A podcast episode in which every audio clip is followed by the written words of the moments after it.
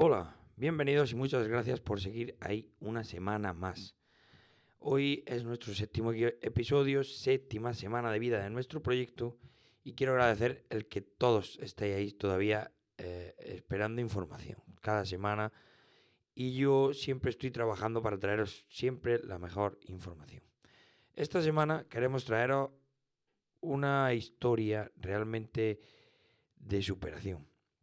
Tenemos a Leonor, una mujer que lleva 40 años luchando contra varias enfermedades. Ella es, ella es enferma renal, tiene una enfermedad renal crónica y lleva 40 años luchando con ello. Tres trasplantes, dos cáncer y varios sueños rotos. No quiero dar más explicaciones sobre esta historia porque quiero que la escuchéis desde un principio. Y quiero que os quede claro que el mensaje final de esta historia es que si se cierra una puerta, se abrirá una ventana. Y que por mucho y mal que te golpee la vida, siempre se puede salir adelante. Ella es el claro ejemplo de que se puede tirar para adelante con todo. Así que os invito a que os quedéis a escuchar esta verdadera historia de superación. Así que, como siempre digo, si crees que te va a gustar, quédate. Y si no, quédate. Porque te gustará. Empezamos.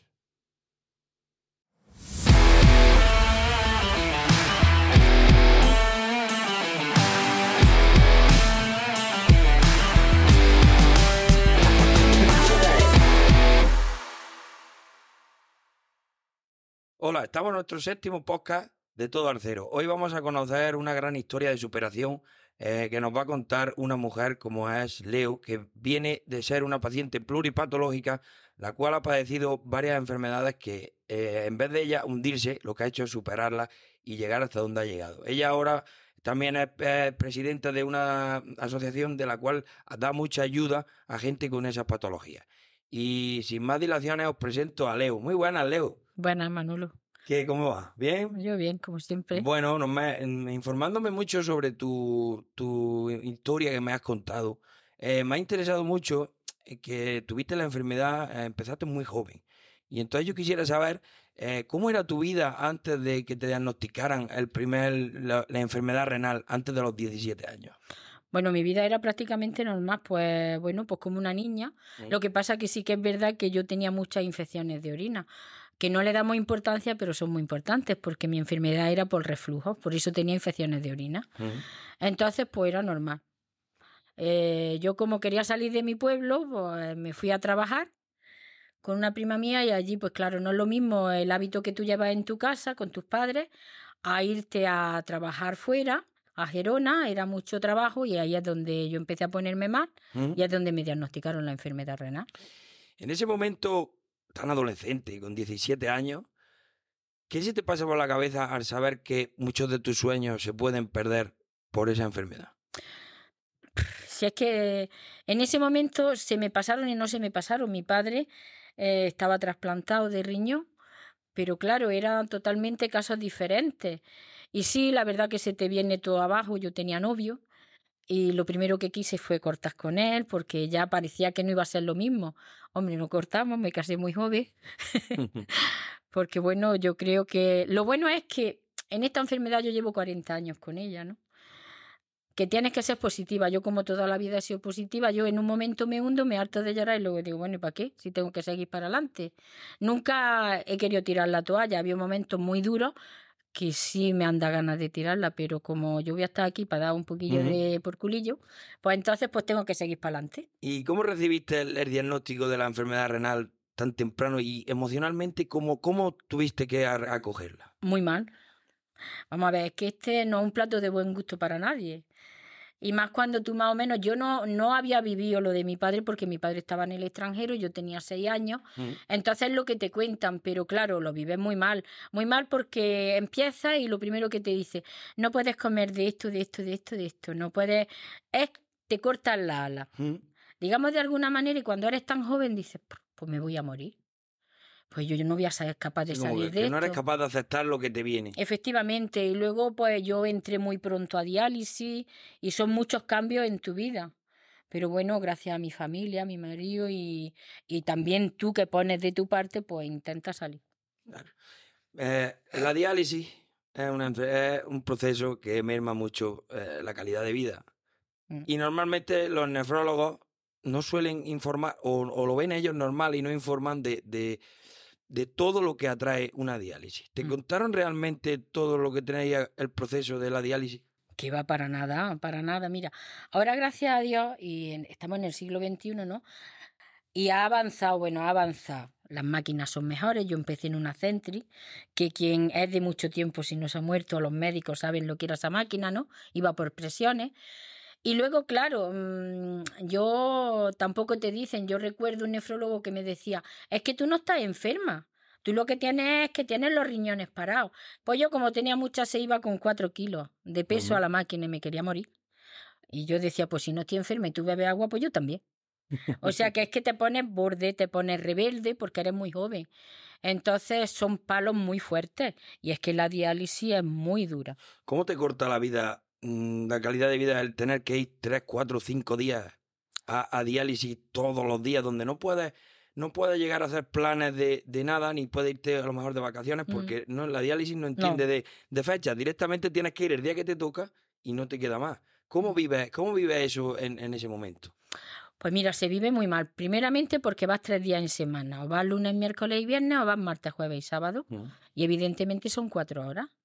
Tú el día que vas lo tienes perdido. Pues si vas por la mañana cuando sales, la mayoría de la gente, no toda, sale hecha polvo. Sale hecha polvo porque, claro. Y el día siguiente, que más o menos mm, tienes para vivir, estás pensando que mañana te toca otra vez diálisis. Entonces realmente la diálisis te corta mucho la ala y cuando eres joven más. Ujú. En el año 89 te hiciste tu primer trasplante, ¿verdad? Mm. En esa época, abriendo el campo del tiempo, vemos que los avances tecnológicos han sido muy, muy, muy, muy notorios hasta la fecha que estamos. Mm. Cuando tú te enteraste que tenía que ser trasplantada, ¿valoraste la, si había, si tenía opción de que ese trasplante, el primer trasplante que te iban a hacer, tendría éxito? No, es que no, yo, por ejemplo, no he valorado nunca los prejuicios que podía tener. Siempre he pensado en los beneficios.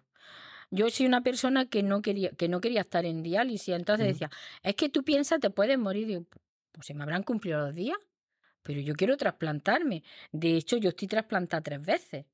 Entonces, pues me llamaron, tuve una alerta, no me lo pusieron y esa fue la segunda alerta. Y la verdad que me empezaron a decir, léete todo. Yo que iba a leer, nada más que leí que me podía dar cáncer. Digo, mira, que sea lo que Dios quiera, vamos al toro. ¿Tuviste miedo cuando te propusieron la- el trasplante? No, no. Decidida que iba a, a- Porque sabías que era la única opción que tenías, ¿no? Sí. Y, y de- después de ese primer trasplante, ¿cómo fue el proceso de recuperación? Háblanos un poco de cómo, cómo fue el proceso de después de un trasplante, qué tipo, qué vida tienes que llevar, qué tipo de cuidados, qué, qué, cómo lo llevas. Pues mira, yo la verdad que el primer trasplante me fue bien, entre comillas, ¿no? Porque yo tenía reflujo y la verdad que ahora mm, hay más experiencia. Yo, por ejemplo, pues en ese trasplante me transfundieron con tan mala suerte que me pegaron anticuerpos de una hepatitis. Pero bueno, gracias a Dios el hígado no se me afecta nunca. Yo tuve un tratamiento que, bueno, fue peor, no tengo anticuerpos, pero también perdí el riñón, ¿no? Pero bueno, la recuperación, pues tú tienes que vivir con unos inmunosupresores, que es para no tener defensas, corticoides, y según tu analítica, pues tienes más medicación o tienes menos, ¿no? Y yo la verdad, pues ese trasplante me fue, la recuperación fue muy buena. Fue muy buena porque yo estuve solamente ocho días ingresada y yo salí con una creatinina perfecta, la urea y todos los parámetros. Lo que pasa que a los tres meses cogí una neumonía bacteriana y entré en coma. Entonces ahí pues fue un poco agonía, pero del riñón perfecto.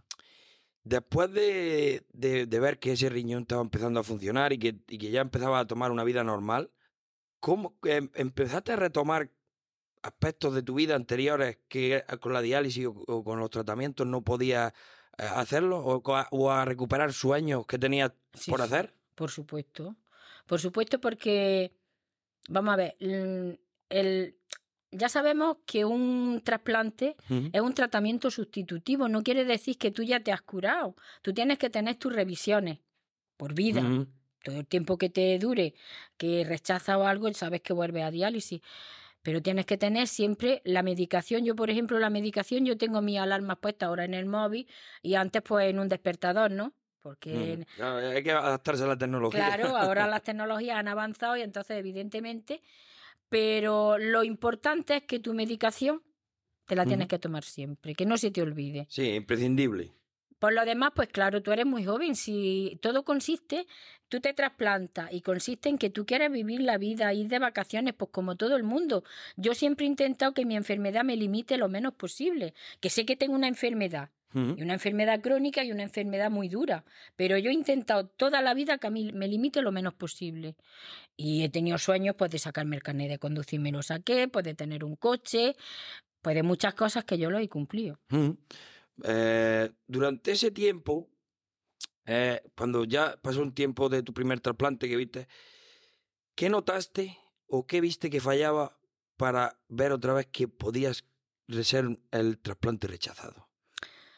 Pues mira, empezando, ya te he dicho, yo tuve un problema, fue grave, el riñón estaba bien, pero claro, tuve el mismo problema con ese trasplante, el que yo tenía. El riñón se me trasplantó con el urete y mi urete estaban mal. Ahora ya eso no se hace. Ujú. Trasplantan riñón y urete, ¿no? Pero claro, a mí me pusieron el riñón con mi urete, por blanco y en botella. Yo las mismas pielonefritis que yo tenía, las volví a tener con el trasplante. Entonces el riñón se dañó. Y a los ocho años y medio lo rechacé. ¿Y qué pensaste cuando viste que ya no tenía más remedio que volver a trasplantarte? ¿Qué, Mira. qué fue para ti eso? ¿Sabes lo que pasa? La primera vez tú entras a un mundo que no sabes, no sabes si te va bien, si te va mal. Tú sabes lo que te dicen, pero cuando tú ya has vivido ese mundo y tienes que volver, No quieres volver a esa Ah, parte otra vez. Ya lo has i- vivido y no quieres volver No. otra vez, ¿no? ahí es donde dices que me da igual, yo no quiero.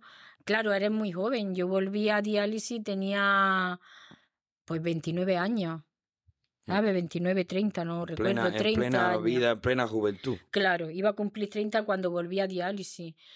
Y te peleas contigo, con el mundo, de por qué a mí otra vez y yo esto no lo voy a aguantar.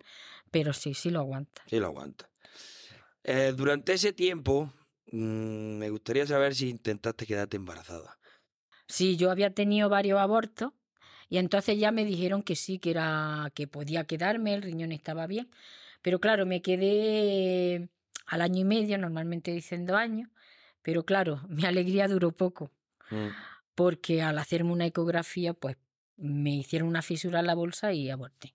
Eh, ¿Te informaron para quedarte embarazada? No sé, mm, según me está informando, tenías que dejar de tomar los inmunosupresores. No, No, no, no, eso no es verdad, no.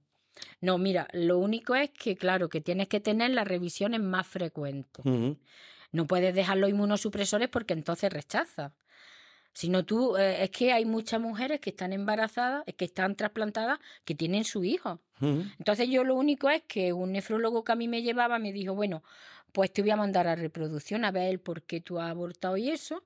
Y entonces ya al hacerme las pruebas me dijeron que no tenía nada, pues que a lo mejor estaba obsesionada. Pero claro, mm, no lo logré, pero gracias al empeño de ser madre estoy viva porque me detectaron un cáncer de endometrio. Bueno, eso, ah, eso vamos a ir tocando los temas por, por orden. Y mira, ahora eh, estábamos en el proceso del primero y segundo trasplante. ¿Y cómo fue la noticia cuando te la dieron? De, que ya me has dicho que, que no querías. ¿Cómo, ¿Cómo recibiste esa noticia y afrontaste el volver a meterte en un quirófano para ese segundo trasplante? Pues mira, yo pues, mm, te lo digo porque hay gente que la llaman una vez y dos y ya se desesperan. No, porque a ti te pueden llamar una, dos, tres, cuatro. Pues porque a lo mejor tienes los anticuerpos altos, no coincide, o hay otro que es más que es más, Más mm, compatible, más ¿no? compatible con, e- con ese riñón, ¿no? Y a mí la verdad que me llamaron tres veces y a la cuarta fue la vencida. Yo sabía los, los beneficios y los prejuicios. Y recuerdo que me, me llamaron, yo había terminado de salir de diálisis y llevaba casi cuatro años, iba a hacer cuatro años que estaba en diálisis. Y parecía que no iba a llegar nunca. Bueno, pues me llamaron y yo estaba malísima porque casualmente ese día llevaba, llevé yo un montón de, de peso a, a diálisis, porque yo ya estaba al último, estaba un poco desorientada, me daba todo igual. Sí, que ya te daba igual. Ya me daba igual, Estaba un 8,80. poco harta de Eh. todo el tema. Entonces, pues nada, me llamaron y fui y digo, y claro, ¿qué pasa? Que tienes que esperar una hora. A ti te tienen que hacer las pruebas cruzadas, si eres compatible con ese riñón, te hacen unas pruebas y tienes que esperar mínimo 6, 7 horas. Mm. La noche fue interminable, porque yo llegué allí a las 10 más o menos y hasta las seis y pico de la mañana a las 7 no me dijeron. Pero claro, normalmente siempre llaman, le dan la enhorabuena a los, a los que van a trasplantar. Y bueno, pues lo siento mucho a los otros. Yo como llamaron a dos, digo, "Ala, no otra ya- noche ya perdida no aquí". te- ya no me Yo no sé para qué he venido aquí. Y entonces cuando me llamaron me dice, pues Leonor, que nada, enhorabuena, el riñón es para ti. Digo, ¿para mí? Pero es que no quieres, digo, digo, mira que te digo, mira, yo no voy a leer nada porque sé lo que a lo que vengo. Que ¿Dónde tengo que firmar? Aquí, aquí, ala. Pero no le digo, no leo nada. Se me hizo interminable. Tú no querías saber nada, tú directamente. porque para colmo ese día hubo un accidente y entraba a las 7 de la mañana a quirófano y entré a la 1. Y a mí me iba a dar un infarto. Desde la desesperación a ver cuando entraba a quirófano. Pero yo es que no he tenido miedo a la entrada a quirófano. Nunca. No a, para los trasplantes. Sí, para los trasplantes. en otras cosas sí. Hombre, imagino que cuando ya entras una vez un poco el miedo se te quita, ¿no? Ya No, vas no. con otra cara. Tu cosa la llevas, que se te va a quitar, Sí, no bueno, se te bueno. quita. Lo que pasa es que entras con la, con la fe de que dices, esto va a salir bien y yo me voy a quitar de la tortura esta que tengo. Mm. Es que el que está en diálisis sabe a lo que me refiero. Pero bueno, pero es que si tú no vas a diálisis sabes que no tienes opción. Que no tiene otra opción de, de, de sobrellevar esa enfermedad. Simple y llanamente, te mueres. No obstante, después de un segundo trasplante, tuviste la noticia de que al final tenías que hacerte un tercero, ¿no? Y yo creo que esa ya, esa, ese tercer trasplante puede ser que ya diga o tire la toalla, diga, ya no puedo más.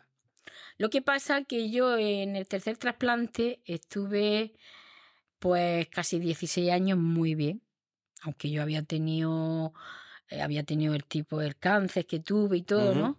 Pero yo estaba muy bien. Yo, bueno, pues yo ya vivía de otra manera, me había enfocado mi vida. Yo estaba, seguía pues en lo que a mí me gustaba, ¿no? Mm. Además, yo ya estaba en la asociación, llevaba muchos años. Pero claro, mm, de pronto te dicen pues que el riñón no va bien. Que empieza a eliminar proteínas, que van a probar con una cosa, luego que si te vamos a poner un tratamiento para los anticuerpos que tienes. Y tú ves que tú necesitas la diálisis, pero tú misma te convences de que todavía no. Porque no quieres, porque ya una tercera vez yo decía, madre mía, otra vez. Pero claro, no te queda de No te que queda más remedio. Mm. Informándome sobre el tema de los trasplantes de riñón, Leo, eh, me está informando y hay algunos estudios que dicen que los trasplantes de riñón tienen cierta caducidad. Mm. Por, por- por lo que he estado leyendo, eh, de si viene, si proviene de una persona viva, son 20 años, y si proviene de una persona fallecida, alrededor de los 15. ¿Te lo informaron a ti en algún momento ese- esa información? Mira, yo sé muchas cosas. ¿Sabes por qué? Porque yo me preocupaba de saber mi enfermedad. Porque empecé con 17 años, porque llevo toda la vida, porque estoy en una asociación y cuando me hacen una pregunta más o menos quiero saber responderle, ¿no? Porque con una persona que yo le pueda ayudar, con eso me siento satisfecha, ¿no? Entonces, las estadísticas engañan también. Ellos hacen un cómputo de una estadística global. De- una media de, digamos, Global. De, rechazo de... Pero yo conozco gente que lleva más de 30 años trasplantada de cadáver. Y no, la- y no y siguen... Y está perfectamente. Y yo conozco gente pues que lleva en toda su vida a lo mejor dos trasplantes y el primero se lo hicieron de niño. Ah, y, y ya la aguantamos. O sea años, que sí, que las estadísticas a veces engañan. También hay personas que le ponen el trasplante y va muy bien y a los dos años ha rechazado. Pero a ti eso te lo dijeron cuando entraste a hacerte un trasplante o te informaste tú por tu cuenta. Yo ya lo, yo ya me había informado, pero ¿sabes qué pasa? Que yo tenía el estándar de mi padre. Mi padre fue de los primeros, bueno, de los trasplantes, él se trasplantó en Suiza y mi padre murió de un infarto. Pero mi padre llevaba 27 años trasplantado y perfectamente. Con los niveles renales, la creatinina 0,8 y una urea de 20 y pico. Todos Y tenía muchos problemas, pero él, porque falleció de otra cosa, pero el riñón iba perfecto. Entonces, cuando tú tienes ya a alguien de referencia, Y tampoco yo es que cuando me hablan de cosas negativas casi que empiezo... Como que, que no te interesa. Prefiero esquivarla. ¿Por qué? Porque como tú estás en eso, tú Claro. dices... "Mm, Intenta yo evadir no lo voy a es Intenta que evadir lo negativo, claro. cuando tú te trasplantas o estás bien, tú lo que quieres es pensar que vas a estar bien, no vas a estar pensando, "Puf, es que ya llevo 10, a lo mejor me quedan 5. ¿Qué va? Eso yo es que no lo he pensado nunca. Después de todo lo que de, lo, de todo lo que afrontaste con los trasplantes, entre medio de todos esos trasplantes, llegó a tu vida un cáncer de endometrio. Mm. Explícanos un poco eh, qué, qué tipo de cáncer es ese. Pues un cáncer, el endometrio es el útero, ¿no? Entonces, pues yo tuve un aborto, se me quedaron los restos, al estar con inmunosupresores, pues bueno, pues yo por la gana de ser madre, pues estoy viva. Pues me estaban llevando en reproducción porque me quería hacer una inseminación, tiene que ser, cuando estás trasplantada, tiene que ser una, no puede ser fecundación in vitro. Y entonces, pues ahí es donde se dieron cuenta que yo tenía cáncer. Entonces me tuve que dar algún tipo de tratamiento. Y bueno, gracias a Dios, pues se curó. Estoy viva. Ya Mm. me dieron el alta en oncología. Llevo 19 años Ujú. operada. Y bueno, mm, a los 14 me dieron el alta en oncología. Eh, ¿Te informaron en algún momento o puede ser que los inmunosupresores puedan ser detonantes Mm. de los cánceres? Sí. Eso tú lo sabes. Cuando a ti te trasplantan, sí. A ti te informan de todo. El que tú digas yo lo he leído o no lo he leído, pero tú ya lo sabes. Tú te quedas con lo que quieras de, lo, que- efectivamente, tú el tratamiento que tomas, vamos a ver, es que ya, mm, si lees el prospecto, que yo soy de las que no leo prospectos ni me meto en internet, porque no, porque me niego totalmente, pero ellos ya te dicen cuando tú te vas a trasplantar, piensa que te puede dar cáncer. ¿Por qué? Porque los inmunosupresores no tienes defensas, las que tú tienes que tener, tu organismo no lucha. Entonces, tienes más probabilidad de que te toque al que tiene las defensas bien. Lo que pasa que yo no sé otra gente, pero yo fríamente es que no pienso lo negativo que me puede pasar. ¿Que me puede pasar? Pues sí, porque ya me pasó. Pero tampoco piensa, bueno, ahora voy a, me va a tocar otra vez. No. Es que es, que es complicado que te tengas que estar centrando, aparte de la enfermedad que tienes, que tengas que estar centrando en los efectos secundarios de un tratamiento. Mira, mm, yo te voy a decir, Manolo, ¿sabes lo que pasa con esta enfermedad cuando tú llevas tantos años? Afortunadamente estoy viva. Otra gente no cuenta 40 años, ¿no? Pues que tú sabes que cuando tú tienes una enfermedad crónica, grave como la que yo tengo, que tomas una medicación muy fuerte, sabes que el problema no. El problema gordo con un trasplante se quita. Pero eso es lo mismo que cuando tú haces una casa. Si eh, ponen el tejado y la casa estaba vieja, ramificaciones hay. Siempre cualquier cosilla tiene. Unas más graves, otras menos graves. Pero es el precio que hay que pagar por estar viva. Ah, Es que todo tiene su, su- los tratamientos y sobre todo para enfermedades así crónicas como la tuya, pues tienen sus sus muchos efectos secundarios a los que tienes que achacar porque si no, o una cosa o la otra. Efectivamente, pero ¿sabes qué pasa con esto? Que cuando tú vas a un ministerio, a un centro base o algo, ¿no? Te trasplanta, oye, ya está bien, eh, ya como está bien, pues le quitas la no contributiva, todo lo que le pertenezca, y no está bien. No está bien porque tú tomas unos tratamientos muy fuertes, porque te afecta a los huesos, porque te afecta a otros órganos, porque te afecta a la vista, te afecta a O todo. sea que tú, supuestamente, en todo ese proceso, tú eh, no, estabas como que no tenías ninguna ayuda en nada, tú directamente tenías que trabajar para ganarte la vida o te daban de baja. Es lo que me estás diciendo, ¿no? Te Mira, quitaban todas las ayudas y no estabas bien para trabajar. Pero es incluso cuando tú te trasplantas, ¿no? Te bajan la minusvalía. Tú para que te den una no contributiva tienes que tener un mínimo de un 65%. Ujú. Si tienes un 60 ya no tienes derecho a nada. Y a lo mejor te valoran pues porque tú estás bien, porque te ven joven, pues porque no tienes que llevar un cartel aquí que estoy enferma. Yo por lo menos soy de esas, de esas personas que no tienen por qué tengo yo que ir diciendo estoy enferma, no estoy enferma. Ya lo- con que yo lo sepa y lo acepto yo y lo acepta mi familia, pues tengo bastante.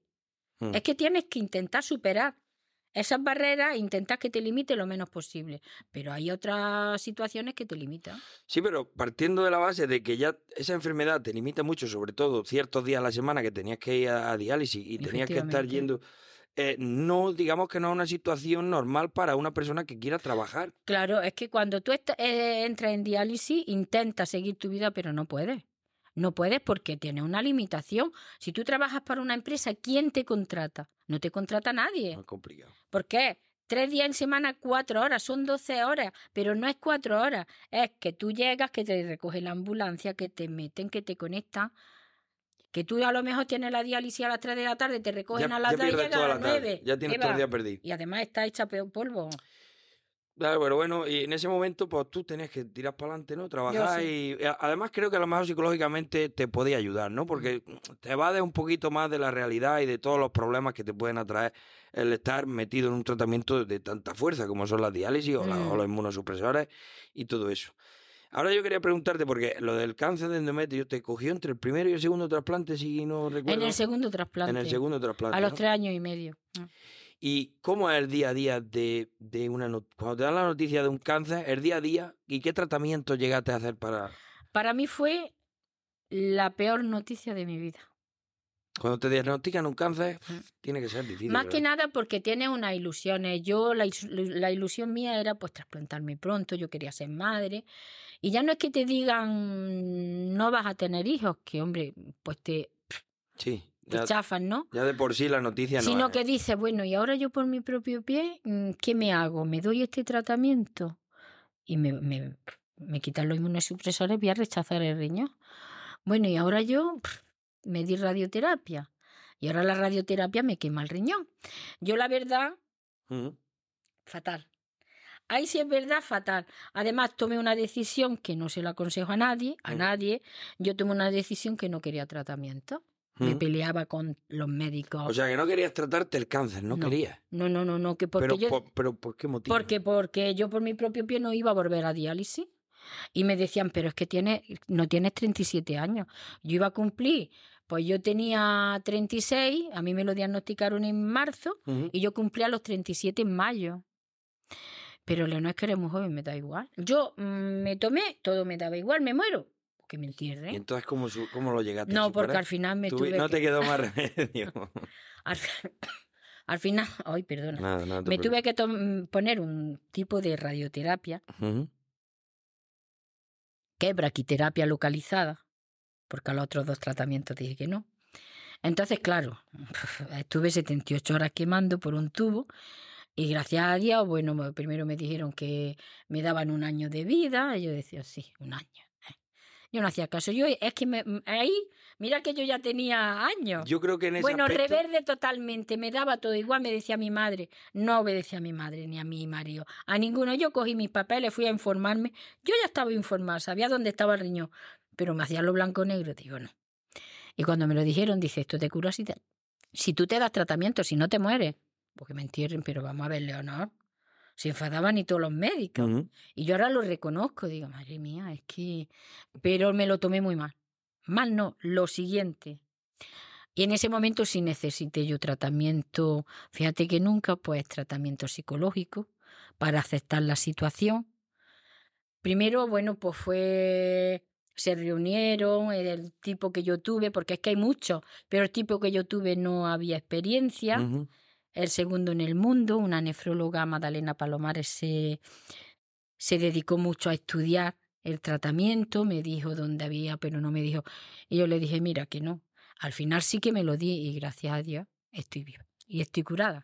No querías, pero porque era para ti como una manera de evadirte de la realidad, ¿no? Se como que decir sí. que no quiero, no quiero tratarme porque así se me olvida que tengo esta enfermedad. No, y más que nada era el miedo, fíjate, yo no le di importancia a un cáncer Que era mm, grave, Sí. era el miedo de volver a diálisis, de perder el De riñón, perder de- el riñón. del protocolo de los cinco años. Mira, era yo misma me había creado un cacao en la cabeza. Porque es que lo em- en el- con el tratamiento del cáncer son compatibles los inmunosupresores o tampoco. No, no, no, no, No, ya. Entonces ya tenían que, entonces sí Claro, tenían más posibilidad de volver a rechazar. a lo mejor te dejan los corticoides, luego, por ejemplo, el tipo, el- la radioterapia normal, mm, a mí, eh, donde está en la zona, porque el riñón te lo ponen en la zona ilíaca, en la, en la parte derecha, Ujú. enganchan con la femoral, ¿no? En la derecha o en la izquierda. Entonces, claro, las ondas expansivas lo quemaban. Yo decía, yo me había informado tanto, porque además que no, que me, que no quería. Que no querías, no querías. que no quería de ninguna de las maneras. Y al final me lo tuve que dar, claro. Bueno, a raíz de, de- de muchos procesos de diálisis, durante toda tu vida, eh, pues la eliminación de las proteínas que, que te genera esa, esa diálisis te produjo posteriormente un tumor de intestino, ¿no? Sí. ¿Y cómo se acepta otra vez un, una segunda noticia de cáncer? Pues mira, yo estaba, me estaban haciendo las, me estaban haciendo las pruebas de trasplante. Y yo no me quería hacer una colonoscopia, no me la había hecho nunca y que no, y que no, y que no, y que no. Bueno, me hacen la sangre en heces, sale positiva. Bueno, pues me... Lo que pasa que a mí Em, no me dijeron que era cáncer de intestino, me dijeron que era, me mandaron de donde yo vivo, de Guadía, Granada, para descartar que era maligno. A mí me diagnosticaron un adenoma velludo de 6 centímetros, que estaba para colmo la válvula del esfínter que regula los dos intestinos, y era descartar focos de malignidad. Pues bueno, a mí me hacen corriendo, todos los cirujanos me operan. Bueno, porque es que yo, qué cáncer. Si a mí en ningún momento me habéis dicho. Sí, no, pero bueno. Bueno, pues al final mm, yo vi a los, a los, cirujanos que me operaron. Digo, ¿quién me opera a mí? La doctora Segovia. Bueno, ¿y, por qué me decís que tengo cáncer? Le no es que a ti no te lo explicaron en consulta. No. Bueno, pues mira, al final me hicieron un montón de biopsias del trozo que me cortaron mucho y todas salieron negativas y decían, es imposible. Es imposible que salga negativo. Me hicieron un pesta limpio. O sea, que sí que había, porque había un trozo necrosado que me tuvieron que cortar mucho trozo, pero que esperé por unos meses, como todo estaba bien, bueno, pues gracias a Dios me, me volvieron a meter en lista de trasplante. Me tuvieron que quitar el riñón que yo tenía trasplantado para hacer hueco. Dentro de lo malo, bueno, bueno porque a mí me operaron en junio del 19, el riñón me lo quitaron en febrero del 20 y en marzo estábamos en pandemia. Por eso estoy trasplantada. Si a mí me dejan que no me querían quitar el riñón porque eran dos operaciones muy seguidas, yo no estoy trasplantada. ¿Hubiera seguido en, en diálisis todavía? Pues seguro. Pues seguro lo que pasa que también cuando tú tienes muchos anticuerpos y estás grave, pues te ponen en una lista de los hipermunizados. Eso quiere decir que tú optas a toda Andalucía. Y gracias a Dios, mi riñón, el tercero, viene no sé de dónde, me dijeron que era de la otra punta de Andalucía, que era un donante muy bueno, que el órgano era muy bueno. Y estuve, esta vez estuve muy poco tiempo, tuve mucha suerte. Dentro de lo malo tuve mucha suerte porque la verdad que esta tercera vez yo estaba grave. Y en lista me pusieron el día 1 de agosto y me trasplantaron el 20 de diciembre. Bueno, relativamente En lista de trasplante poco, en diálisis estuve 22 meses y en esos 22 meses era quirófano, salía, volvía, pues eran muchas Claro, porque estabas con el cáncer de, bueno, con lo que te habían detectado en el intestino y con la diálisis lo llevabas todo, todo luego, adelante. Luego me quitaron el riñón también, o sea que era un caos. Viviste, viviste durante 22 meses prácticamente en, el hospital, Porque encima, como estaba la pandemia, no sabían, tenía un poco de fiebre. El COVID. No tenía COVID. Otra vez iba a diálisis, un poco de fiebre, otra vez ingresada. Seguro que tienes COVID. Claro, pero era lo mejor por tu tratamiento y por tu enfermedad. Era porque me tenía una bacteria dando por culillo. Durante este tiempo que ha sido tan largo, tus 40 años de lucha, para ti, ¿quién ha sido la persona que más apoyo te ha dado? Pues mira, la persona que más apoyo me ha dado, una de las personas que más apoyo me ha dado, mi familia y mi marido Julián. Y mi familia y mis amigos. Pero de las que más apoyo ha sido pues mi madre y Julián y mi hermano. Ellos han sido los que te han superado, los que te han llevado por este camino de 40 años. Me han aguantado porque... Imagino que los humores, con, el humor que tienes, el carácter que tienes con ese tipo de enfermedades, todo día en el hospital, eh, ayuda psicológica, tiene que ser complicado. Yo la verdad que ayuda psicológica he necesitado poca, ¿no? Porque yo soy de las que se hunden y otro día me he levantado, digo, ¿qué hago yo así, tonteando? Bueno, lo que pasa también, mira, yo soy muy creyente, poco practicante, pero muy creyente. Y mi padre murió con 59 años y yo cada vez que entra a quirófano y eso, yo digo, si es verdad que hay algo, yo no he dicho ni Dios mío, ni vir, no. Papá, por favor, ayúdame. Siempre. Yo ha sido mm, engancharme a mi padre. Mi padre no estaba, pero yo necesitaba... Era una manera de evadirte de decir, Yo necesitaba esa fuerza, sí. Mm. Bueno, también has tenido suerte en tener grandes personas a tu lado. Sí, la verdad que sí. Me han aguantado, porque esta enfermedad es muy dura. Y, hombre, me han aguantado y me han ayudado mucho. Eh, eh, ¿Has notado en la sociedad que hoy en día, bueno, hoy y de aquí, de aquí para atrás tampoco había tanta información como hay ahora? ¿Has notado que al, ser tú una paciente pluripatológica, has notado rechazo de la sociedad o de la gente a la hora de, de- hablar de tu, de tu tema? No porque yo no lo he permitido, ¿sabes? Sí que a veces tú hablas que alguien te pregunta y hay al- algún gracioso de turno que dice, ay, pues va a llover, porque cambia de tema, ¿no? Y a mí me da mucho coraje porque a lo mejor esa persona no te pregunta para que tú digas, porque yo soy una persona que no hablo de mis enfermedades si estoy mala no me quejo porque no adelanto nada, ¿no? Me quejo cuando me tengo que quejar y se acabó. Pero sí que es verdad que hay personas que te preguntan que no son capaces de decirte, pues mira, a mí me pasa eso, o tengo un familiar y a lo mejor te preguntan y yo luego he hablado con esa persona, pero tú me preguntabas por algo, porque quieres saber algo o porque realmente me has preguntado cómo estoy yo. Porque hay personas que sí que es verdad, mira, hace nosotros ahora con la pandemia hemos cortado cosas, ¿no? Pero en la asociación, el Día Mundial del Riñón, pues la Facultad de Farmacia, que se hace, aparte de farmacia, se hace nutrición, y la asociación trabaja psicosocial y nutrición, ¿no? Porque es muy importante esos tres pilares para los pacientes, ¿no? Y una vez, pues en una entrevista, mm, pues yo dije, bueno, aquí a la mayoría también iban los pacientes, los pacientes, no los alumnos, porque le daban, le daban décimas para que luego Sí, estuvieran, para, ¿sabes? para, para la carrera. Le daban créditos, ¿no? Entonces yo recuerdo de decir, bueno, vosotros a lo mejor ahora en este momento pues tampoco sabéis lo que es una enfermedad renal, pero bueno, yo he pasado por estas etapas, pues no he podido comer de esto, de esto, y a lo mejor pues hay personas que tienen una infección de orina tontamente, ah, esto no le da importancia. Y mi enfermedad fue por esto, digo, alguna vez puede ser que algún día os acordéis, digo, esto de que vengáis, pues a lo mejor viene bien, porque puede ser que alguna vez digáis, oye, yo estuve eh, cuando estudiaba tal, y hubo una persona, no tenéis que acordaros de mi nombre, pues a los dos o tres años vino un muchacho joven a la asociación que le habían diagnosticado a su madre una enfermedad renal y se acordó de nosotros, que qué información le podíamos dar. O sea que fíjate. La verdad que mm, toda la información, claro, pero de no desconoces de qué manera te están preguntando, que es como Claro. tú decías, si es por, por interés en ti o por interés de algo que está viendo en su familia o en Mm. otra persona y quiere informarse sobre ese tema y no, no tiene el valor de decirte, oye, mira, que me pasa esto, tú me puedes ayudar porque tengo esta duda.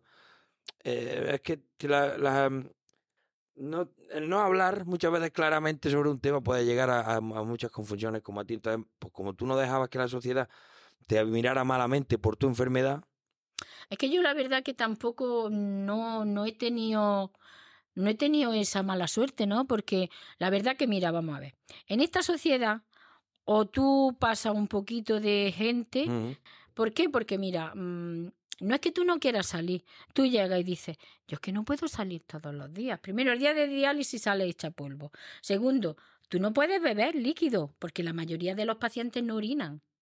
Tú no puedes hacer una vida social de estas todos los días. Y hay gente que cuando tú dices, no, yo hoy no puedo, no, esto es que no, te van dando de lado.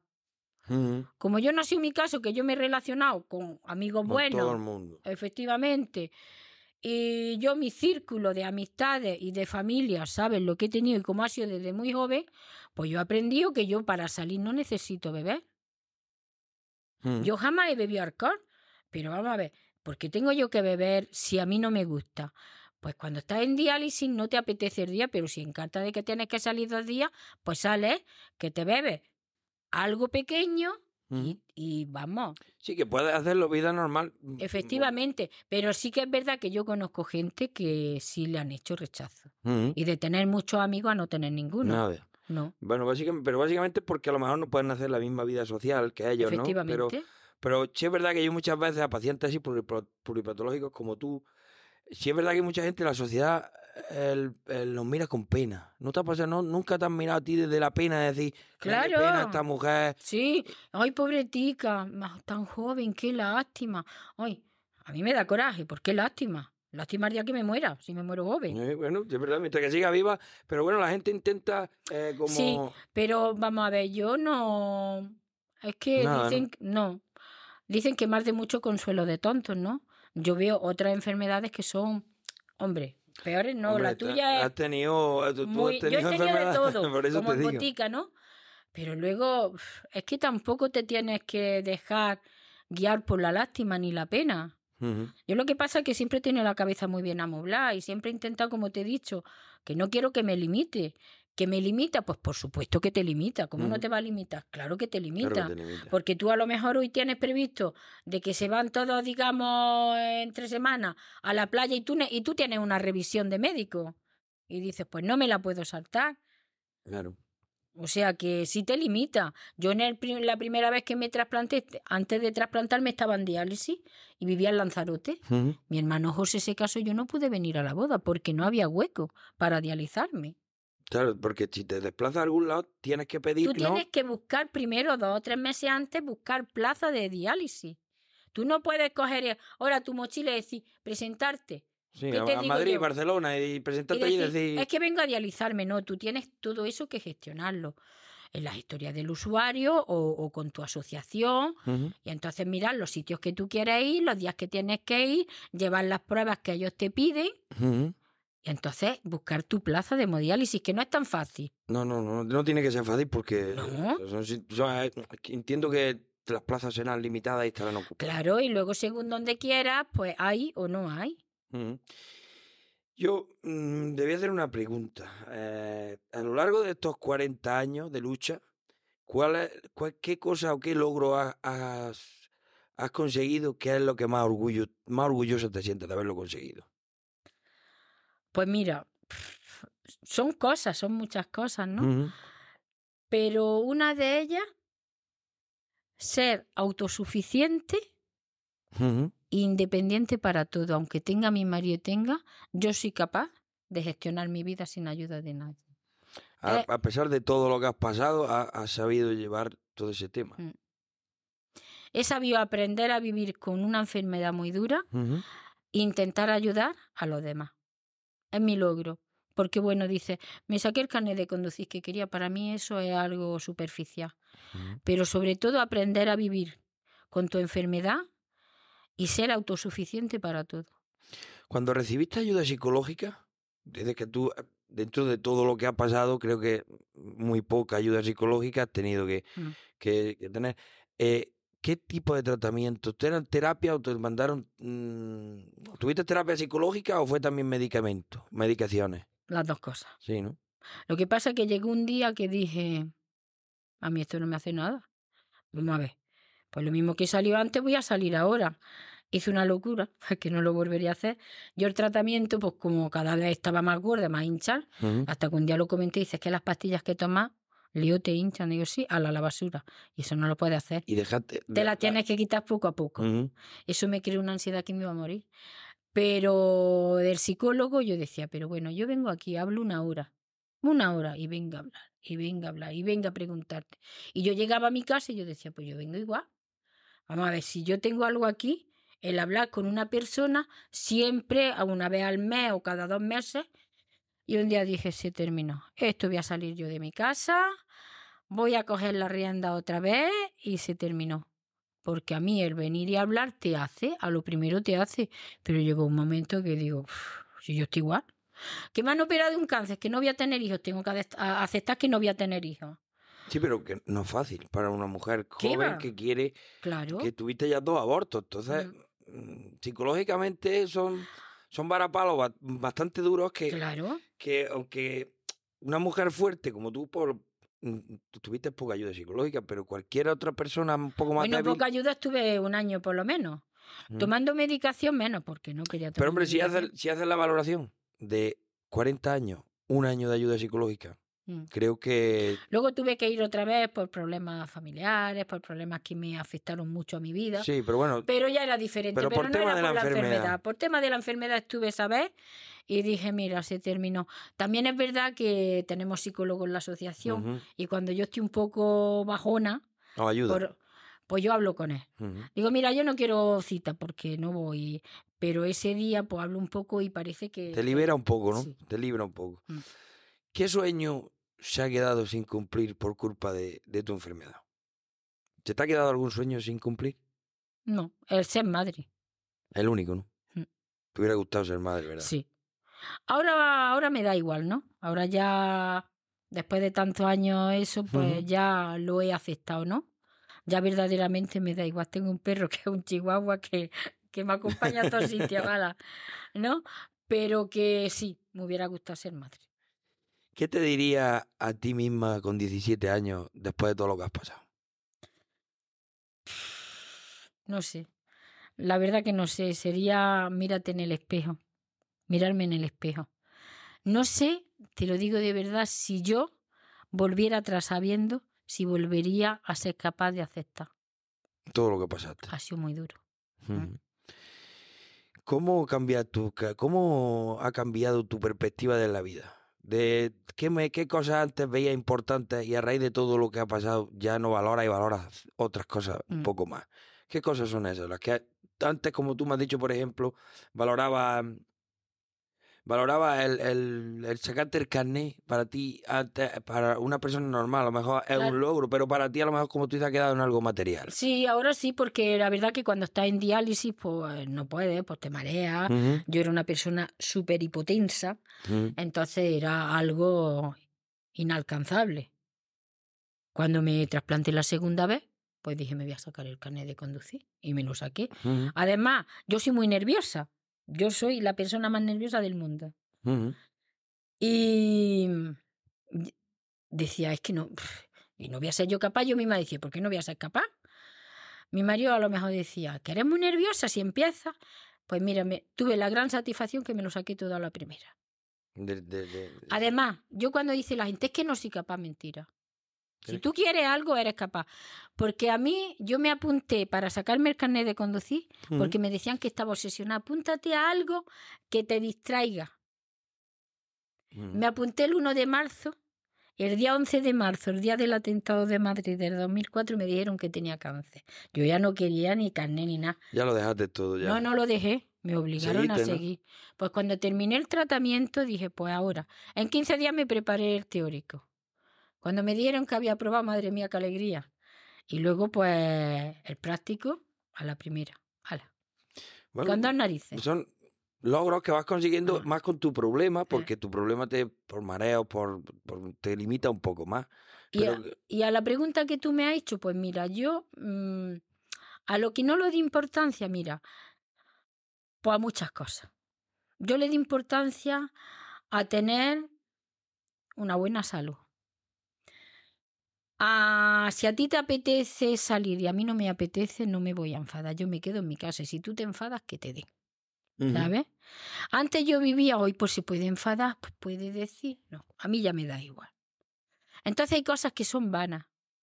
Yo ahora pienso que no solamente pienso en mí, yo pienso en mi madre, en mi hermana. Soy una persona que me afectan los problemas de mi familia mucho.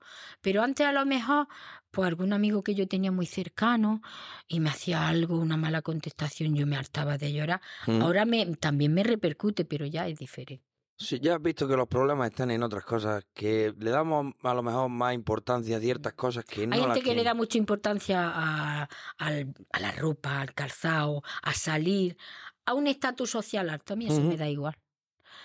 A mí me da lo mismo. Me da lo mismo que tenga un sofá que valga 3.000 euros a uno que valga 200.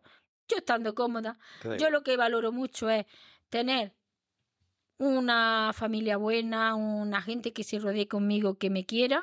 Ujú. y una buena salud. Es lo único que envidio la salud. Hombre, tú con tu situación, pero bueno, ahora actualmente te encuentras bien, Yo ¿no? ahora estoy Ahora estás bien, ¿no? ¿Verdad? Ahora-. Bueno, mira, pero se te ve bien, se te ve con fuerza, se te ve con ganas. ¿Y, y, y tienes, tienes algún, has algún sueño ahora en el futuro? ¿Te has propuesto algún, lo- hacer algo ahora en, en un futuro?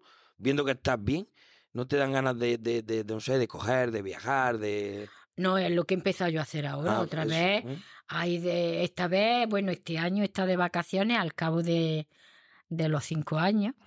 Porque claro, mientras que yo entré en diálisis, eh, me trasplanté pandemia, o sea que desde el 18 he ido de vacaciones en el 23. Y voy a seguir, evidentemente. Tienes que seguir viviendo. Ahora que Hombre, verdad. por claro. supuesto. Seguir viajando y bueno, yo es que, ¿sabes lo que pasa con esta enfermedad? Que no te haces propósitos para un futuro, vives el día a día. Y si puedes, pues lo haces y si no, pues no pasa Pero nada. no, no, claro, no te da... No, yo no, no, no miro en un futuro. Pues el año que viene me voy a ir a Ámsterdam, no. Cuando pasen, cuando falten dos meses de que más o menos yo me quiera ir de Mm, vacaciones, pues ya miraré. Antes no. Claro, es que no sabes cómo va a reaccionar a los tratamientos, Es ni que cómo va... el paso de la vida te enseña a que vives el día a día. El presente, el futuro y el pasado lo tienes que dejar a un lado. El El- pasado porque está pasado y el futuro porque no ha llegado. no sabes lo que te llegará. Entonces el día a día, A través de la asociación hacéis ayuda a mucha gente. sí. Yo quiero que tú nos expliques qué puesto tiene la asociación, qué función tenéis, cómo ayudáis y todo lo que esté relacionado con la asociación. Pues mira, yo soy la presidenta, Ujú, llevo en la directiva desde el 2000, he estado de vocal de, en Guadí y bueno, luego eh, de presidenta desde el 2010. ¿Y qué hacemos? Pues mira, trabajamos psicosocial, como te he dicho, tenemos trabajador social, eh, psicólogo y nutricionista. ¿Por qué? Porque esos tres palos son muy importantes en esta enfermedad. El psicólogo, porque cuando te dicen que tienes que entrar en diálisis, pues piensas que se te acaba el mundo. Claro. Y es que, es que hay personas que no lo superan. Es que es una, es una noticia Entonces, complicada. claro. Ir a la asociación y verte a otra persona que ha pasado lo mismo que tú y que ahí está, pues también quieras que no te da un poco de, de- de ánimo. Luego, la nutrición. La nutrición es muy importante en esta enfermedad. ¿Por qué? Porque te ayuda a retardar la entrada. ¿Y por qué? Pues porque hay muchas cosas que, que lo que no tiene potasio tiene fósforo, lo que no tiene... O sea que... Todo tiene que ir muy regulado, ¿no? Claro. Efectivamente. Y lo que es la trabajadora social, pues el trabajador social es muy importante. ¿Por qué? Porque hay gente que es joven, que de la noche a la mañana no sabe cómo, si ¿Cómo? tienen niños, dónde tiro, si ahora entro en diálisis. Entonces, pues bueno, pues ella le arregla papeles. Si eres joven, a lo mejor la paga no contributiva. Ujú. Luego trabajamos, pues mira, sobre todo intentamos que la gente, mm, damos, se dan charlas, se ponen, se ponen mesas informativas. Ujú. Luego en la asociación pues trabajan los técnicos, tanto el psicólogo como la nutricionista, la trabajadora social por cita. Pues hay mucha gente que, que no ha entrado todavía en diálisis pero tienen sus tratamientos. Se celebra el Día Mundial del Riñón y el Día Nacional del Donante. Ujú. Luego también pues se hacen campañas. También trabajamos, ahora mismo hemos estado parados por el tema COVID, se dan charlas en los institutos y sobre todo concienciar a la gente, que es muy importante el diagnóstico precoz y sobre todo la donación de órganos. Después de muerto no lo quieres para nada. Claro, pero... Si te incineran se quema y si te entierran se pudre, o sea que da igual. Hay mucha gente que no lo entiende y hay muchísima gente que sí, de hecho Granada es de las más solidarias. Entonces la asociación, pues nosotros estamos en la calle San Julián, al lado de traumatología, y todo el que entra allí es bienvenido. Siempre intentamos ayudarle en todo. En, eh, hay gente que viene porque de hecho trabajamos también con los médicos. Tenemos convenios tanto con el PTS como Sí. con, con las clínicas privadas, como con Ruiz de Alda, Virgen de las Nieves, ¿no? Sí. Entonces los nefrólogos ellos también nos derivan gente. Sí, para- para que se pongan en contacto con ustedes y, le- y la- y la- y le hagan, le hagan ese tipo de ayuda. De las- de- Efectivamente. Luego también tenemos talleres de ayuda mutua. Ayuda mutua es pues porque hay gente que se ha formado en la escuela de pacientes por ejemplo, yo soy una, he hecho cursos, ¿no? Entonces, pues digamos que con tus testimonios o con la gente que está en diálisis, pues dice, mira, yo estoy en una peritoneada o estoy en una hemodomiciliaria o estoy en una hemodiálisis, pues yo al escuchar, pues ya por lo menos dicen, bueno, pues no es tan duro. Es duro, pero se van concienciando, Sí, el, el- el ver esa historia plasmada en otra persona claro. puede ser que ayude mucho psicológicamente. Y decir, no soy el único. no es, Por ejemplo, tú o una persona joven con 20 años ahora, le puedes decir que yo estoy aquí, que todavía no, que yo he pasado por peores que tú y estoy aquí. Mira, hay gente que es verdad que el color de la piel cuando te trasplanta o de la diálisis lleva mucho tiempo, se te oscurece, a mí no. Es verdad, ni el fondo de los ojos. ni- Y yo cuando a veces antes íbamos a pie de cama, dábamos revistas. y- Claro, como tú no sabes, claro, cuando a ti te ven los brazos de fístulas que tienes de todo, digo, ¿cómo que yo no sé? Si yo Y esto yo también. estaba ahí, ¿no? claro. ¿sabes?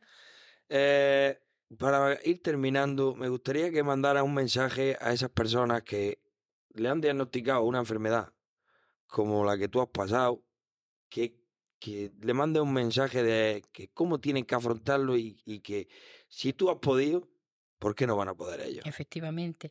Pues mira, afrontarlo sobre todo concienciarse de que tienen una enfermedad. Hmm, Sea renal o la que sea una enfermedad crónica que es para toda la vida. Si te hundes, entonces más que nada tú te tienes que dejar ayudar. Dejar ayudar por tu familia, por, por las asociaciones, por los médicos. Sobre todo, dejarte ayudar, informarte, que te informen, que no te informe otra persona que lo ha tenido, que te informen gente, por ejemplo, que tiene experiencia, pero que te informen profesionales. hmm. Que de todo se sale. Y cuando se cierra una puerta se abre una ventana. Eso Tienes- dicen. Hmm, Tienes que ser positivo en la vida. hmm. ¿Que es muy dura? Pues claro que es muy dura, pero tienes que aprender a vivir, porque si no, no vives. Yo pe- espero que la gente que nos va a ver, que nos ve, que cojan tu mensaje de superación, porque creo que es muy importante que la gente tome las cosas como tú lo has tomado, y que sepan que no se acaba todo con un diagnóstico de una enfermedad crónica o con otro tipo de, ya no solo una enfermedad crónica, sino cualquier tipo de enfermedad. La vida sigue y todo depende mucho, también creo, de la manera de, de recibir esa noticia. Claro, lo, lo pasan muy mal, que no ha sido todo oro lo que reluce, se pasa muy mal, Mm. pero muy mal. Lo que pasa es que tienes que afrontar y tienes que decir es que si yo no lo hago, por Mm. ti no lo va a hacer nadie. Entonces tienes que afrontar, coger el toro por los cuernos, como se suele decir, y sobre todo que te informen profesionales, no te dejes guiar Por- ni... por- sí, mejor que la información sea veraz y que sea de primera mano. Que no sean redes sociales, que no sea otra persona que puede decirte, pues tómate esto, no. Mm. Porque a lo mejor, es mejor, yo siempre lo digo, a ti que te informen profesionales y luego hay asociaciones, por ejemplo la nuestra, ¿no? Es Alcer. Alcer está en toda España. Y allí también pueden tener buenos testimonios, te pueden dar referencias o decir, pues mira esto, pero que no sean tontos que tienen que tirar para adelante, no queda de otra. Ya por para ir terminando, me gustaría que si quieres mandar un mensaje de agradecimiento a esas personas que tú consideras que han sido un pilar en tu vida y quieres mandarle de aquí algún mensaje, te dejo para que le digas lo que quieras. Pues mira, yo le agradezco a mi marido, es que me emociona, a mi madre, a mi hermana. Mi padre no está, pero fue un, un gran apoyo. Y también agradezco a esas familias que sin conocerme me han dado la vida. Porque donar un órgano en esos momentos tan duros, sí. ole por ellos, Ujú, ¿sabes? Sí, hay que mandar un mensaje de agradecimiento a toda la gente que también dona órganos, porque es un punto muy importante para personas como vosotros que lo necesitáis. Y a lo mejor no uno, ni dos, o incluso tres como tú. Sí. Entonces, sí es verdad que considero que se le debe de mandar también un, un mensaje de agradecimiento a esas asociaciones que trabajan para los trasplantes o asociaciones que me imagino que vosotros como asociación mováis también ese tema, ¿no? Del tema de buscar trasplantes, ¿no? No, no, esos son los coordinadores. Los- eso, eso ya los médicos, ¿sabes? Sí, hombre, si hay que agradecer, yo agradezco a todo el equipo médico y a los coordinadores por su trabajo, pero es, es que es que son, es muchísima gente. ¿no? Ujú. Es que son todos, porque cuando a ti te trasplantan y te meten en una zona de aislamiento, empezando por abajo, que es el limpiador, el celador, la auxiliar, la enfermera, el nefrólogo, el urólogo, es que son todos los coordinadores, hacen una labor tan buena. ¿sabes? Que dicen, es que es su trabajo, ¿no? Ujú. Ponen un poquillo de su corazón, ¿sabes? Y a mi familia, pues, ¿qué te voy a decir? Bueno, tu familia ha sido tu pilar de Sí. toda tu vida y Mis amigos también, pero mi familia ha estado ahí para todo. Yo recuerdo en el último trasplante, estábamos en pandemia, yo estaba muy mal, y mm, me llamaron a la una menos cuarto de la madrugada y yo vi un número largo de ella, no lo voy a coger, pensando que era de... Y digo, a ver, ay, no me lo puedo creer. Y me dijo, era una médica, Aurora Polo, me dice, Leo, pues que hay un posible trasplante. Llama a mi hermana, el teléfono apagado. Llama a mi otra hermana, el teléfono apagado. Digo, bendito. aquí le- Llama a mi hermano tampoco. Mi marido no se lo creía. Nos vamos, digo, ¿qué te vas ahí? Que no. Y ya llamo a, llamo a mi cuñado, mira, y dice, ¿qué es? Y digo, pues que dile a mi hermana Nuria que me van a trasplantar, que me han llamado. Perdona que te he despertado. Bueno, pues ya esa noche no dormimos ninguno. La única pobretica que no lo sabía, mi madre.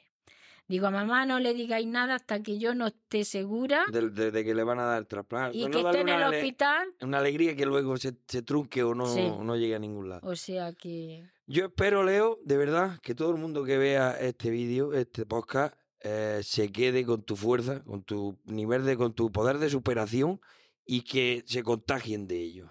Y de verdad darte las gracias por haber venido a, a contar tu historia y que sirva de, de, de inspiración para mucha gente. Pues ojalá que sirva.